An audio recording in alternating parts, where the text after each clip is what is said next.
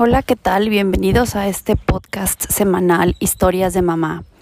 Yo soy Nayeli Barra Lara y hoy, jueves 19 de marzo del 2020, quiero compartirte que estamos viviendo pues una época difícil debido a, debido a la llegada de este coronavirus a nivel mundial y bueno, por ello estamos todos en un periodo de cuarentena. Entonces, hoy quiero platicarte de eso, de qué pasa con la, con, la cuarentena, qué pasa cuando tienes que salirte de tus rutinas habituales y hacer algo en lo que no tienes control.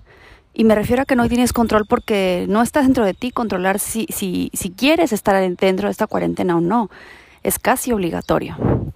Entonces, bueno, podemos tomar el tema de dos maneras. Podemos sufrirla y sobrevivirla, o podemos cambiar el chip y vivirla. Enseñar a nuestros hijos a disfrutar de las adversidades, a tener un punto de vista diferente, en el cual les mostremos cómo tomar lo positivo de todas las em, situaciones que se nos presenten, a pesar de que no querramos estar dentro de ellas. Y es que, por ejemplo, puedes pensar en, ahora voy a tener tiempo para mí y entonces dedicaré 15 minutos a ponerme una mascarilla, pero lo haré con mis hijos, para que ellos entiendan que esto es algo así como un juego. Y es que, sí es cierto, es, vamos a ser realistas, es algo pesado. ¿Por qué? Porque estamos habituados a hacer salir, Em, divertirte afuera. Pero a veces necesitamos un poco de reconexión, tanto a nivel interna como con nuestra familia. Y podemos verlo ahora como un periodo de reconexión. Tal vez obligatorio, tal vez no.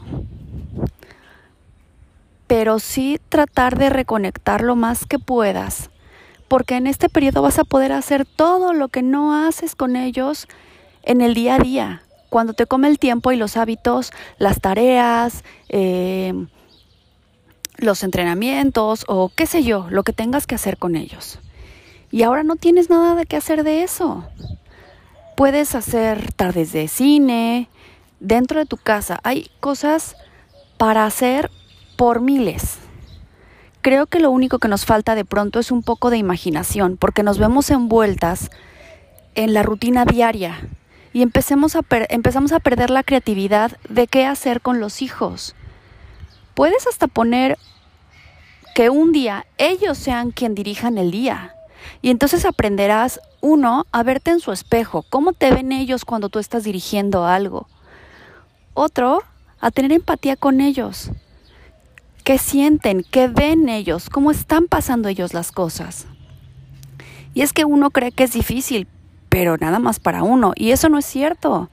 Para ellos también es difícil entender salirse de los hábitos, de las rutinas, de por qué ahora no puedo salir. Si de todas maneras cuando me enfermo y me da gripa, no pasa esto. ¿Qué es diferente ahora? Entonces tal vez si están un poco más grandes ya lo llegan a entender. Pero no todos los niños lo entienden perfectamente. Y entonces creo que hay que hacer esto un poco más llevadero para todos. Y eso depende de nuestra actitud. ¿Qué actitud le pones tú para enfrentar esta cuarentena? ¿La sobrevives o la vives? ¿La padeces o la disfrutas?